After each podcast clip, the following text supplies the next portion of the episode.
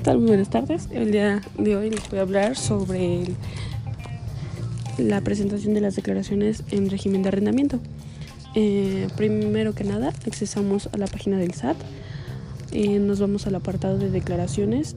Eh, posteriormente, seleccionamos el apartado que dice presenta tus pagos provisionales.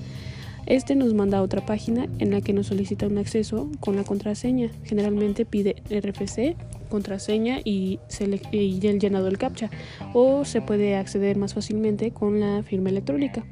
Una vez que accedemos al apartado, eh, seleccionamos la presentación de la declaración. Eh, posteriormente, el otro apartado que dice mi contabilidad y este nos bota a otra página donde seleccionamos la periodicidad que viene siendo este mensual, este eh, bimestral, entre otros. Nos pide también el ejercicio, que en, este caso es lo del año, puede ser 2021, 2022, etcétera. El periodo, que viene siendo el mes de enero a diciembre. Y bueno, le damos clic, eh, nos aparecen las obligaciones registradas.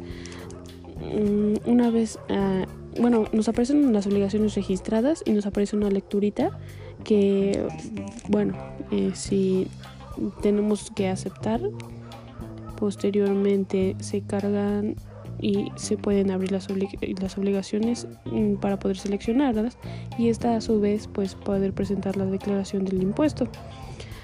Mm, como siguiente paso vamos a dar eh, clic a lo que viene siendo la determinación del impuesto.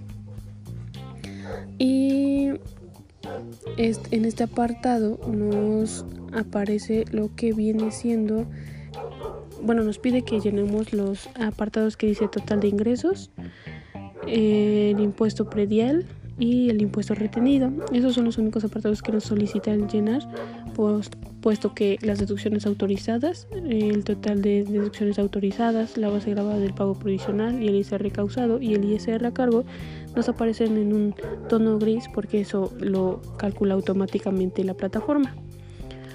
Eh, si necesitamos hacer otro, otro, otra determinación del impuesto, eh, le damos eh, en siguiente y si no se necesita pues solo le damos en el apartado de guardar.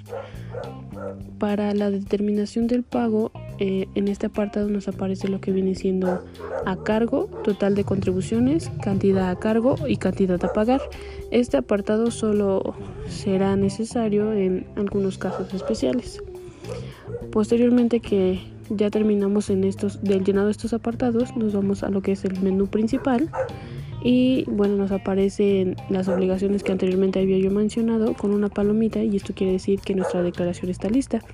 Le damos eh, le podemos dar en vista previa para ver si los datos que llenamos son correctos y posteriormente se envía la declaración.